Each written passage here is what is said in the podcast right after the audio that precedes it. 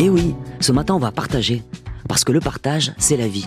Et plus on partage, plus on possède, voilà le miracle. Alors on partage ses joies, ses peines, ses réussites, ses déceptions, on partage ses aventures, son expérience, ses bons plans, on partage son opinion, ses revendications, ou simplement un bon vin, un bon repas, et parfois l'addition.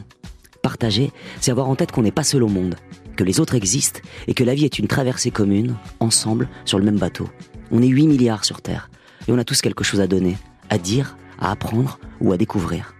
Mon invité de ce dimanche matin est un charcutier au grand cœur et au talent immense. Il prend soin des bêtes, de la planète et met le partage au centre de l'assiette. Passionné, passionnant, inclassable, il réinvente son métier tout en gardant en tête les valeurs de respect, de travail et de transmission. Mon invité du jour s'appelle Eric Hospital et je peux vous dire qu'en matière d'hospitalité, il s'y connaît. Je vous emmène avec moi à sa rencontre, à Asparin, dans l'atelier de production familiale, pour mieux comprendre qui il est et ce qu'il fait. Vous écoutez France Bleu Pays Basque, c'est Pachi par là. Alors, attachez vos ceintures, on part à la culture. 11h midi sur France Bleu Pays Basque, Pachi par là.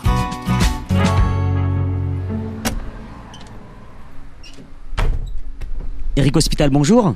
Bonjour. Merci de nous accueillir ici. On est donc dans l'atelier de production, c'est ça, chez vous, à Asparin. Et précisément ici, c'est le séchoir. Exactement. Est-ce que vous pouvez nous, nous, décrire un peu le lieu parce qu'il est quand même vraiment atypique et, et assez magique Alors, on est dans un séchoir euh, qui est ouvert aux 80. Ouais. Et l'idée, c'est d'affiner les jambons euh, de façon euh, naturelle et donc de faire rentrer la chaleur, le froid L'humidité. et l'humidité pour, ben, pour faire vieillir ces jambons et leur donner un peu de un peu de goût, euh, voilà. Et, Ah. on n'a rien inventé en fait. hein. On, on fait comme euh, les paysans qui étaient à l'intérieur quand ils tuaient le cochon, ils récupéraient le- les jambons, ils le mettaient au grenier de la maison. C'est ça, là on et- est dans le grenier en fait du En bâtiment. fait, ouais, c'est un grenier, ouais. on est sous Euh, les toits.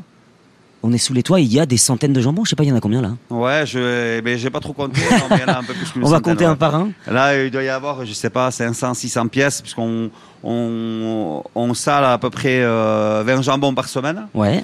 Et donc toutes les semaines, en fait, le jambon va en arriver ici. Il faut savoir qu'il il va passer par un processus donc de salage. Il va rentrer dans le froid. Euh, du froid, il va rentrer euh, dans le repos, pré-repos, etc. Et, et jusqu'à l'âge de 8 mois, le jambon, il va être euh, dans des pièces où on va contrôler l'hydrométrie, c'est-à-dire le taux d'humidité qu'il y a dans l'air et, le, et la température. D'accord. Et ensuite, il va, ici, il faut qu'il fasse un cycle de un an, donc les quatre saisons, le printemps, l'automne, l'hiver et l'été. Et c'est ce qui va donner euh, à ce jambon un peu de caractère et, euh, et un goût euh, différent d'une année à l'autre. quoi. En tout cas, il y a surtout un parfum qui est prégnant là. on- Ouais, on ça le sent, sent. hein. Ah oui, c'est incroyable. Hein c'est magnifique, Ouais. ça donne faim. Il est 11h, on a déjà faim. ouais, bon, Mais- on est au blanc déjà, donc ça va. Mais Ça, on n'est pas obligé j'ai de le dire. J'ai pas pensé. En tout cas, il y a des, il y a des, il y a des, petites, euh, des petits tissus autour des jambons, ça sert à quoi ça? Ouais, et alors euh, en Des fait, pendant des années, euh, on est resté avec les jambons sans, sans cette protection, sans ce tissu. Et, et puis, ben, avec, je pense, le temps qui évolue, il y a euh, des petits moucherons qui s'appellent euh. En fait, D'accord. Un petit moucheron qui vient, qui pique sur les jambons et qui nous amène des, des- ce qu'on veut pas, en tout cas, ce qu'on recherche pas. Donc c'est Et donc là, ça permet de protéger le, produit. jambon un petit peu. Et euh, c'est un filet, ça me fait penser euh, à un voile de mariée. Quoi. On voit vraiment Ouais, bien, on voit bien à travers. C'est très transparent et, euh, et en fait, c'est, pas vilain. C'est très joli. Puis vous avez ajouté aussi des petites ardoises Ouais. avec des noms pour retrouver Ouais. des noms de restaurants. Je vois le beurre noisette à Paris, je vois le relais Saint-Germain, le Prince de Galles. Euh, donc en fait, tous ces jambons sont déjà destinés à des restaurants, à des, cuisiniers? C'est ça. En fait, euh, moi, quand j'ai démarré mon histoire euh, avec le Jean-Marie Bayama, à l'époque, l'activité au sein de l'entreprise n'était pas trop axée sur les restaurants. On était plus axé sur le service traiteur. Et puis, euh, ben, euh, je, vous- je, vous- j'ai- j'ai- j'aime la restauration. Hein, je, je- j'adore Ah ça. Je passe toujours par l'arrière des cuisines quand je vais quelque part. Et, euh, et donc, j'ai rencontré des chefs cuisiniers. euh, c'était dans les années 90 à Paris, qui vont devenir un peu les coqueluches de, de de restauration, euh, la bistronomie, ce qu'on appelle la bistronomie euh, sur Paris. Et en fait, je me suis retrouvé à travailler avec des restaurants et puis euh, c'était 4-5 je crois de mémoire. Et puis je me suis retrouvé du jour au lendemain avec de la demande de de de, De côtés, de- puis un peu partout dans le monde. Dans le monde, de- c'est ça, oui, Hong exactement. Kong à- voilà. Et alors on expédie là où c'est facile. Après, il y a des pays où c'est très compliqué avec les normes. euh, mais vous voyez bien ici, c'est quand même, euh, il y a du bois, il y a, il y a du, enfin, on est, on est dans une ambiance euh, artisanale. Et donc, euh, il y a des pays où ça correspond pas. Par exemple, les États-Unis, c'est- un peu plus compliqué pour envoyer euh, ce genre de produit aux États-Unis. D'accord. Et, et sous nos pieds, en fait, c'est l'atelier, c'est ça, de production? Exactement. Il y a un labo, parce que vous faites aussi des, des recettes, vous, vous produisez autre chose que du jambon. Ouais, en fait, l'idée, en fait, euh, c'est de, de travailler le cochon entier. Euh, déjà pour la formation de- d'apprenti, donc c'est de pouvoir montrer qu'avec euh, un animal entier, ben, euh, il va falloir tout utiliser. hein, pour, et comme ça, le sacrifice de l'animal, il n'est pas pour rien non plus. Et on fabrique tout, on fabrique de la, de la pointe du groin jusqu'à la queue. On gâche Euh, rien, on gâche rien. élabore tout ce qu'on peut élaborer avec un cochon. Alors ça part euh, viande pâté, fraîche, les voilà. ventrèches, les côtes, euh, le lomo, le saucisson, le chorizo. L'idée, c'est de jeter le moins possible de matière de, de, de, de l'animal pour pouvoir le transformer. Et donc, on fait euh, ben, de la conserve, des produits secs. Euh, Et vous êtes combien à travailler ici alors Parce que ça demande beaucoup je de crois travail. j'arrive pas trop à compter parce qu'en fait avec les intérims et tout ça, ça revient, ça rentre. Mais je crois qu'on est à peu près 25, euh, il y a 25 personnes à peu près dans l'entreprise. Alors, Eric Hospital, la vocation, elle est venue comment? C'était naturel, j'imagine? Eh bien, en fait, pas du tout. Euh, pas du tout. Euh, je- euh, moi, je suis venu dans ce métier un peu par obligation. Donc, j'étais pas très sage à l'école et mes parents, euh, à l'époque, il n'y avait pas de place à Bétaram, qui était une école où, qui serrait un peu les.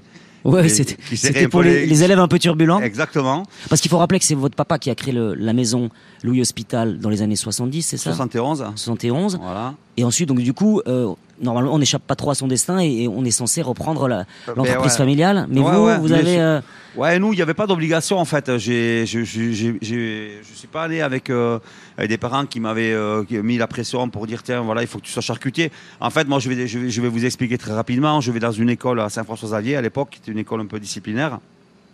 Et euh, je fais une super sixième, forcément je la redoublais, donc c'était pas compliqué. Et à cinquième, la prof principale euh, convoque mes parents. Et là, bizarrement, c'est mon père qui vient. C'est ma mère, surtout, qui s'occupait de nous à l'école. Mon père vient me chercher. Et donc là, la prof principale dit écoutez, votre enfant est, intelligent. Par contre, il faut le rediriger vers un métier. Et euh, donc, on a fait Asparin, Ustaritz Asparin, pardon, euh, pas un mot dans la voiture. ah, J'imagine, oui. et quand j'arrive à la maison, je m'apprête à sortir de la voiture, il me pose la main sur la cuisse, il me dit attends, on va discuter. Tu vas pas travailler à l'école, c'est pas grave. Il me dit par contre, tu vas choisir un métier.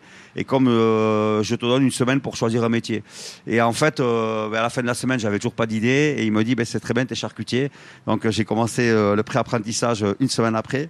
J'étais trop jeune pour rentrer apprenti, donc j'ai fait le pré-apprentissage à la maison. Et ensuite, l'apprentissage, ben, euh, je me suis payé une mobilette, je vivais à Mouguer et je suis parti de la maison. Euh, moi, j'avais 13 ans, tu vois, de la, de la maison. Donc, euh, c'est à l'époque, ça se faisait comme ça. Et, et en fait. Parce que tout petit, vous vous étiez pas dans. non, dans la boutique, Non, mais par contre, si tu veux, j'ai- grandi avec des grands-parents qui étaient à Osta. Donc mes parents travaillaient, c'était la saison, ils nous mettaient là-bas. Donc Osta, c'est un tout petit village qui a entre l'Arceveau et. Enfin, à côté de l'Arceveau, bon, très bien. Et en fait, si tu veux, mais, mais euh, c'est le milieu, c'est le milieu, le milieu agricole. Donc, euh, euh, on est né nous avec les saisons, des fruits, des légumes, avec aujourd'hui on s'extasie d'un bon poulet qui est, qui est bien élevé et tout ça. Mais nous, on a eu la chance de, de naître avec avec toute cette richesse culinaire qu'on trouve aujourd'hui. Mais nous, on est nés spontanément avec ça. Et c'est vrai que j'ai eu la chance d'avoir des parents, une maman qui cuisinait, donc qui m'a donné un peu le goût de tout ça. Et, euh, Donc il y avait quand même déjà le goût de la cuisine, quand même, ouais, le goût de la ouais, terre, le goût des produits. Complètement. Après, si tu veux, la passion, elle est, elle est arrivée après en suivant parce que je m'embêtais pas dans ce que je faisais. Euh, tu découvres qu'à travers euh, ben, les produits, tu peux donner du plaisir aux gens et euh, c'est- franchement, c'est un joli métier. Puis, tu vois, après, en 1985, quand, il, quand avec les Montosé et les Maïté, il, il démarre euh, euh, l'histoire d'Ibayama, on est sur de l'équitabilité au Pays Basque, on est sur euh, un développement économique avec des agriculteurs qui sont bien rémunérés. Enfin, tu vois, C'est est du rentré- bio presque avant l'heure. Ouais, exact. Ouais, c'est un peu ça. Ouais, on peut dire que c'est un peu ça. Et c'est surtout que tu, on- tu vois, on fait vivre économiquement le Pays Basque. C'est une histoire qui dure depuis 1985. Donc c'est pas, c'est, c'est pas genre, euh, je vais vous mettre de la poudre dans les yeux. C'est vraiment le truc, c'est fait comme ça. Et euh, et ben tout ça, tu vois, je pense que ça a fait une espèce de boule de neige euh, en moi. Et, euh, Et donc, aujourd'hui, et donc après ces instants d'apprentissage avec euh, votre père, vous, vous êtes passé par Paris, je crois, c'est ça?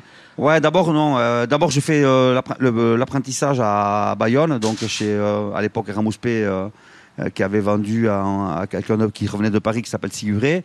Et ensuite, euh, j'ai fait le service militaire, donc je devais être réformé normalement parce que j'étais pas parti pour faire l'armée. Et en fait, euh, ça m'a suivi le, le semi-disciplinaire, tu vois, j'ai atterri à Brive-la-Gaillarde. D'accord. Et, euh, et, quand j'arrive à Brive, donc c'est un régiment qui est semi-disciplinaire, on a eu, j'ai eu une chance inouïe, c'est que pendant un mois, on va aller à Berlin. Et j'arrive à Berlin pour la chute du mur. Et donc là, je vais découvrir les quartiers turcs euh, avec les, les, kebabs, etc. Enfin, mon, mon esprit va. Voilà. Et quand je vais revenir au Pays Basque, ben, je vais prendre un sac à dos et je vais aller travailler sur Paris où je vais rencontrer euh, des chefs qui plus tard euh, vont me mettre pas le pied à l'étrier, mais vont me, vont me donner un coup Vous de ouvrir pouce, quelques euh, portes pour pouvoir ensuite développer et vendre vos Exactement. produits. Exactement. D'accord. Euh, Qu'est-ce que vous auriez fait si ça n'avait pas été euh, donc la charcuterie, peut-être le cinéma, parce que je vous ai vu euh, j'étais avec pas- Fabien Otoniente, Ouais. je vous ai vu de- dans un film dans le rôle d'un curé. Vous étiez pas mal. Est-ce que c'est. Ah, peut-être une nouvelle carrière qui arrive Moi, j'étais pas bon, parce que si on écoute bien, euh, la voix a été doublée parce que, ben, en fait, je donnais une réplique à Gérard Lanvin. Pas mal, pas mal comme début. Et, euh, et au bout d'un moment donné, euh, je, tu vois, c'est- une, une petite séquence, attention, hein, c'est euh, c'est un truc qui dure pas très longtemps, mais euh, je sais pas si je suis fait pour ce métier, il y a vachement d'attente et tout ça, puis le mec m'impressionnait un peu, et pour vous dire la vérité, la voix a été doublée parce que, euh, ben, en fait, j'ai patiné, je, je patinais un peu. Euh, Un peu de stress, Donc, quoi. je sais pas, ouais, je sais pas si j'aurais été fait pour faire acteur, quoi.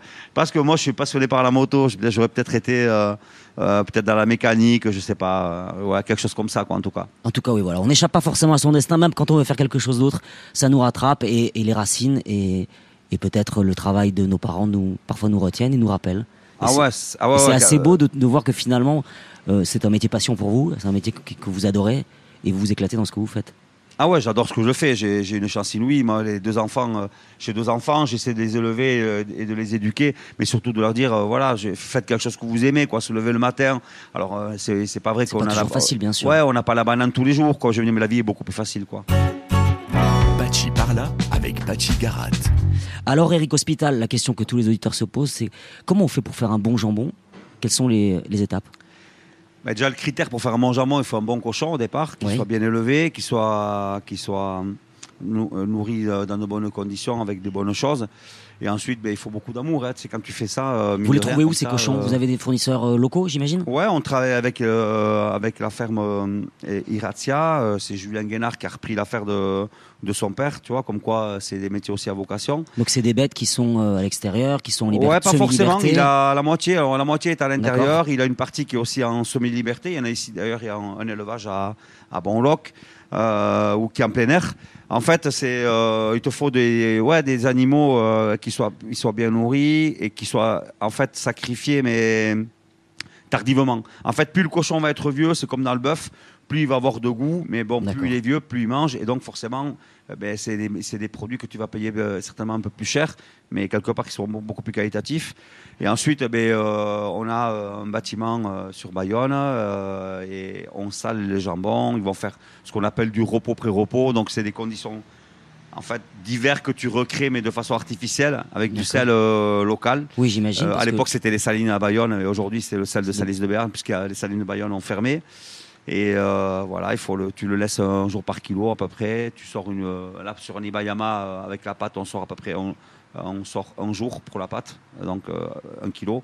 Et ben, euh, dessalage, et après il faut du temps, il faut être quelqu'un, il faut être pa- patient. oui, c'est un que métier de patience, oui. Voilà, parce que ces, ces jambons sont gros, donc en fait il faut, il faut pas mal de temps pour les affiner. Il te faut presque deux ans pour élaborer un bon jambon, quoi.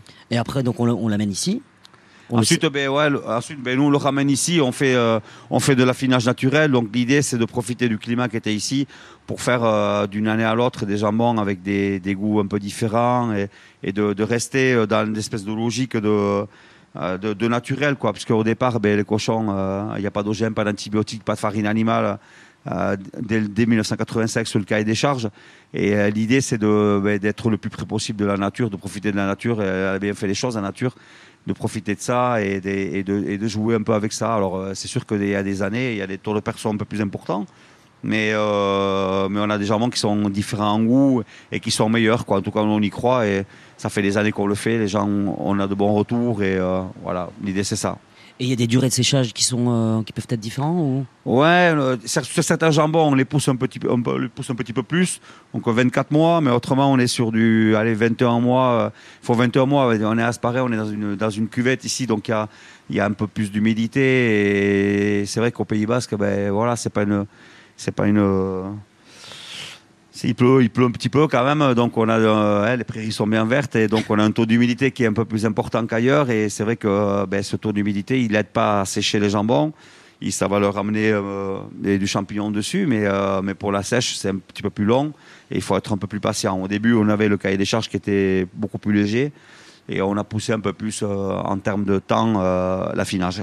Et comment on fait pour se réinventer dans ce métier qui est quand même finalement assez codé? Comment on fait pour, pour, euh, pour essayer de faire différemment? Parce que je crois quand même que vous vous amusez à casser les codes. Ça vous plaît, j'ai l'impression, de, de, perturber un petit peu le, le jeu du, du, charcutier euh, parfait. Parce que euh, je vois que vous avez aussi quand même une communication, un marketing qui est un peu différent des autres. C'est assez rock'n'roll, entre guillemets. Ouais, moi je pense que, enfin moi j'aime bien ça déjà au départ. je pense que je, c'est dans ma nature. J'ai toujours été euh, peut-être euh, pas en marge, mais euh, peut-être différent. Je, j'assume totalement. Je pense qu'aujourd'hui, pour attirer la jeunesse dans nos métiers, euh, je respecte la tradition. Je suis né avec la tradition.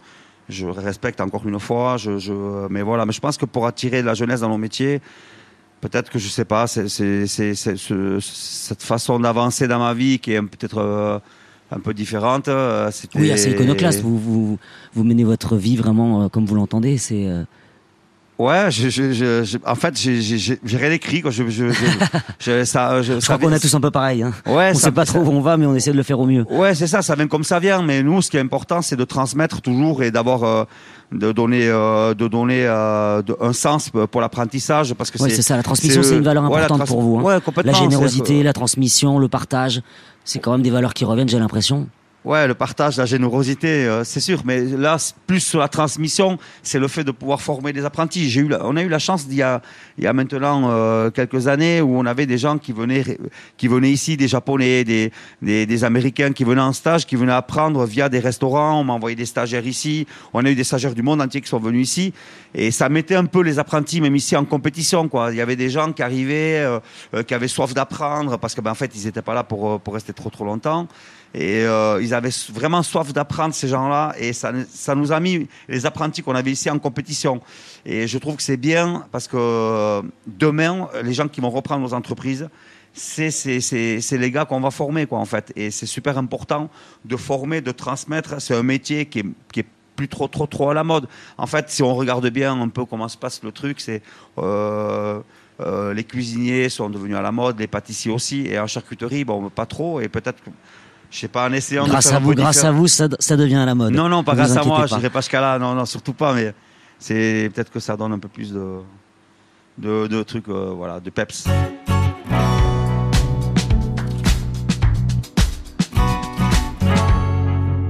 Alors, Eric Hospital, le Pays Basque dans tout ça, quel est votre lien avec lui? Ouais, mon lien, en fait, c'est ben, déjà, je suis né ici, donc c'est c'est une fierté. Et comme j'ai bougé, euh, comme je l'ai dit tout à l'heure, euh, de, de, de Berlin, Brive, euh, à Paris, euh, et, euh, voilà. Le Pays Basque, en fait, c'est eh ben, c'est mes grands-parents, c'est des racines, c'est là où je suis né, c'est c'est Vous parlez la langue? Vous parlez le basque? C'est tout ça. Pas très bien, pas très bien, je le comprends, parce que forcément mon grand-père parlait pas très bien, hein, il parlait pas très bien en français, donc euh, ben, on a grandi avec. euh, des fois, il voulait coder les, les conversations d'adultes, donc pas ben, forcément on a appris quoi. Et euh, Mais vous le chantez un peu j'ai- Ouais, mais alors Hein euh, pas très bien. On va pas, je vais pas me lancer là-dedans parce que je suis, en fait, en, en plus, je suis face à toi, donc c'est. Je suis face à toi, je peux pas, je peux pas relever le défi là. Non, là, non, je non, vais-. Là, je vais me, je vais me défiler, mais c'est déjà. D'ailleurs, il nous est arrivé tous les deux de chanter tard le soir à Paris euh, pour ne pour ne rien cacher dans le cinéma arrondissement euh, tardivement. on a chanté, on a On chanté à deux. J'ai essayé en tout cas de, de- Non, non, bah, d'être d'être d'être à la hauteur. impeccable, Eric Hospital. m'a dit que je faisais impeccable. euh, deux voix, c'était beau. C'était beau, Mais euh, ouais, je suis pas très très fort quoi. Je euh, D'accord. Et, et pour en revenir au Pays Basque, vous êtes plutôt la côte, l'intérieur Je parle pas du cochon. Hein. Je... Ouais, ouais, ouais, j'ai compris. non, non, mais, mais ouais, je suis- au départ, je suis de l'intérieur. Et c'est super important pour moi. J'aime bien la côte aussi. J'aime bien descendre aussi sur Donosti. Euh, Ouais. Là, on est en train d'essayer de faire un pont avec des chefs cuisiniers. J'ai une chance inouïe de, de rencontrer des chefs cuisiniers là-bas qui veulent faire un pont entre Peralde et Goalde. Pour moi, c'est une opportunité magnifique parce que ben, je, dé- je- moi, je découvre à l'âge de 19 ans euh, euh, Irun. Euh, la passe Moscou, hein, c'est un peu sale, hein. Euh, mais bon, c'est pas grave, ça fait partie de, mon histoire. Euh, transporté par la musique à l'époque, des, concerts rock avec Cortatou, Ersainak, des groupes comme Rotake, Itois, évidemment, et bien d'autres. J'étais copain avec Pancho Carrère. Enfin, copain, j'aimais bien, j'aime beaucoup cet homme, déjà par, par tout ce qu'ils ont écrit avec, avec Hospital. Et il avait une, mai- une maison de disques, euh, enfin, il, vendait des disques euh, à Asparin. Et euh, ben, je, me, je me trouvais souvent là-bas parce que j'aimais bien aller acheter des albums. puis c'était quelqu'un qui, en fait, avait toute une culture de rock basque. Et euh, ça m'a ouais, ça m'a fait grandir aussi quelque part. Quoi. Et il y a des artistes, des écrivains ou des peintres euh, ou des sculpteurs ou, ou même d'autres artisans que vous appréciez, que, euh, qui vous touchent ici? Ouais, ouais, il y a un petit jeune qui est de Sark qui s'appelle Pachigara, que j'ai rencontré euh, complètement par hasard euh, sur une émission de télé il y a quelques années. Oui, sur France 3. avec qui je vais me lier d'amitié. Voilà, j'écoute pas forcément ce qu'il dit. Je, suis pas fan de ce que de, de ce qu'il fait au départ. Et en fait, humainement, ouais, j'ai aimé le personnage. Voilà. Il y en a d'autres. Tac, c'est fait, ça. c'est fait. Il y en a Il y d'autres. en a d'autres, euh, j'imagine. Ouais, il y a un type comme Ogorka qui essaie de faire bouger des trucs. euh, et après, encore une fois, c'est toute la culture euh, de, de, de, de mon adolescence avec ces groupes de rock qui vont bercer ma jeunesse. et puis voilà. Et des artisans ou des cuisiniers, par exemple, qui subliment vos produits ici dans la région. Il y a des, il y a des gens. euh, Ouais, j'ai, nous, on travaille beaucoup avec Paris pour ne rien, pour ne rien vous cacher. Mais après, évidemment, il y a, y, y a plein de cuisiniers ici. Euh, Je suis, je suis super ami avec, euh, avec euh, toute la jeune génération de cuisiniers d'après. Quoi. C'est, aujourd'hui, Aurélien Largot, l'Hôtel du Palais, le restaurant chez Matina Sibourg, Ramon Chorantiayak, mon, frère de cœur. J'en oublie plein, Sébastien Gravet à Bayonne. Euh, Alain, Alain Pertinent, Fabien Feldman, euh, pff, ils vont m'en vouloir parce que si j'oublie des noms, c'est. On mettra la liste sur le site de France Bleu bon, mais euh, voilà, mais tout plein de cuisiniers, les frères Ibarbourg. Euh, Et, et des lieux, des coins qui vous inspirent. Vous avez dit que vous faisiez de la moto. Peut-être vous, vous allez vous balader un peu pour ouais, moi j'aime bien décompresser, penser à autre chose? Ouais, j'aime bien aller du côté de. ben, je, connais très bien la route d'Asparin jusqu'à Saint-Palais. en passant par Saint-Estebin, ça tourner sa vie en moto, c'est génial. Euh, sinon, euh, pour aller jusqu'à Saint-Jean-Pied-de-Port en passant euh, d'Asparin par la route des Lettres aussi, c'est quand même bien, ça tourne sa vie. Et puis après. euh, ouais, Et quand ça va vite, peu- c'est mieux, c'est ça? Ouais, c'est mieux. Mais il faut faire attention quand même, c'est la moto, ça peut être dangereux. Donc le- le- la route n'est pas un circuit. J'en ai fait les frais malheureusement, donc il faut faire attention. Et ça vous fait quoi d'être un ambassadeur du Pays Basque avec les produits Je- que vous vendez dans le monde entier? Je moi, je, je, me rends pas compte d'être ambassadeur. Quoi. Par contre, euh, j'essaie de porter euh, fièrement euh, les valeurs avec lesquelles j'ai grandi. Et, je suis né, on m'a donné des valeurs. Mes grands-parents, mes parents m'ont donné des valeurs. On essaie de les garder, de l'authenticité, de la, de la, voilà, toutes les valeurs qu'on a ici au Pays Basque, le respect, le respect des anciens, l'amour de la terre. Et, en fait, ouais, le Pays Basque, je sais pas, tu peux pas l'expliquer. En fait, tu le, tu, quand es né ici, tu le portes en toi. Il y a pas, il faut pas faire de, je sais pas, il faut laisser les choses de, se faire de façon naturelle. Alors, cette playlist, Eric Hospital, on écoute de la musique déjà ici quand on travaille Ouais, alors ça chante hein, quand on travaille. Ben écoute, on va euh, mettre des, des petits haut-parleurs un peu partout dans les pièces parce que moi la musique c'est super important pour moi. Je, je suis en permanence avec et j'adore ça et donc je vois pourquoi moi je, je l'écouterai et puis pas les autres. Donc on va. Donc, on- vous travaillez dans une ambiance un peu festive, quoi. Exactement. que- on a besoin de chanter. Moi, j'ai besoin de voir les gens heureux autour de moi. Et quelqu'un qui est heureux, il te fait du bon travail déjà. Donc, euh, pour commencer, on va aller par là. Alors, il y a quoi dans cette playlist? Dans cette playlist, euh, là, si je dois en donner une comme ça tout de suite, euh, un morceau qui s'appelle Espaloyan de- du groupe Itois, avec D'accord. euh, voilà, qui m'a fait euh, beaucoup rêver. euh.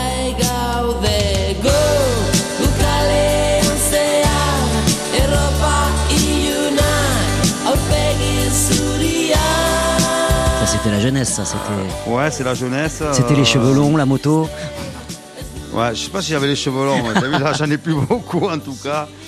Euh, après, il y a un morceau euh, de Noir Désir. Alors, je sais que c'est pas très à la mode, Noir Désir, mais c'est pas grave. Le morceau s'appelle Long, Long Time Man.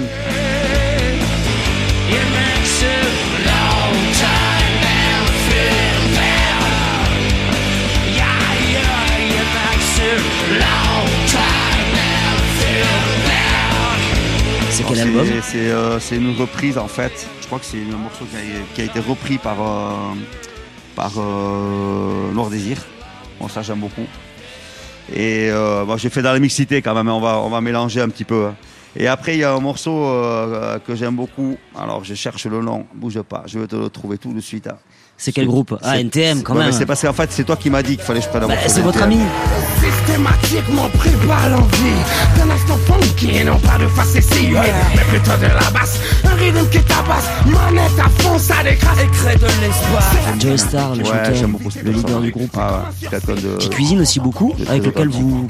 Ouais, vous cuisinez cuisine, non, il fait à manger, lui. hein. C'est- Lui, c'est pas un cuisinier, il fait à manger, mais. Oui, mais il fait bien à manger, c'est ça Ouais, ouais, ouais, c'est quelqu'un qui, qui, qui aime beaucoup, qui est respectueux euh, des artisans et euh, qui est respectueux de- du terroir, qui est venu au Pays Basque, qui est venu à la maison et euh, on a été rencontrer des gens. euh, alors, le morceau s'appelle Come Again. Come again, oh que ça sonne fort Il est come again, sur le beat, sur C'est le numéro 2 parce qu'ils en ont réécrit euh, beaucoup et le groupe s'appelle Supreme NTM. Donc j'ai découvert il n'y a pas très très longtemps.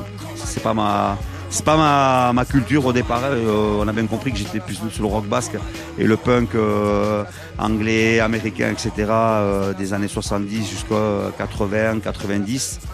Mais le rap, j'ai découvert donc avec, avec Didier Morville et ouais, c'est quand même ça envoie la purée. Et, à l'époque, ils se sont construits quand ils t'expliquent un peu comment, comment ce groupe arrive là et se font connaître et d'où ils sortent. Ouais, ils ont une super histoire en plus qui est. Et ouais, ils sont arrivés quelque part et partis de nulle part. Je trouve ça magnifique. Merci beaucoup, Rick Hospital, de nous avoir ouvert les portes de votre maison. Milesh Kerenit et Coucharté. Mileshker Pachi euh, et je te souhaite de bonnes vacances. De... Enfin, pas de vacances, mais euh, un, bel été. À toi aussi. À Et n'oublie pas que tu es mon ami quand même. Tous les dimanches sur France Bleu Pays Basque. Pachi Garat.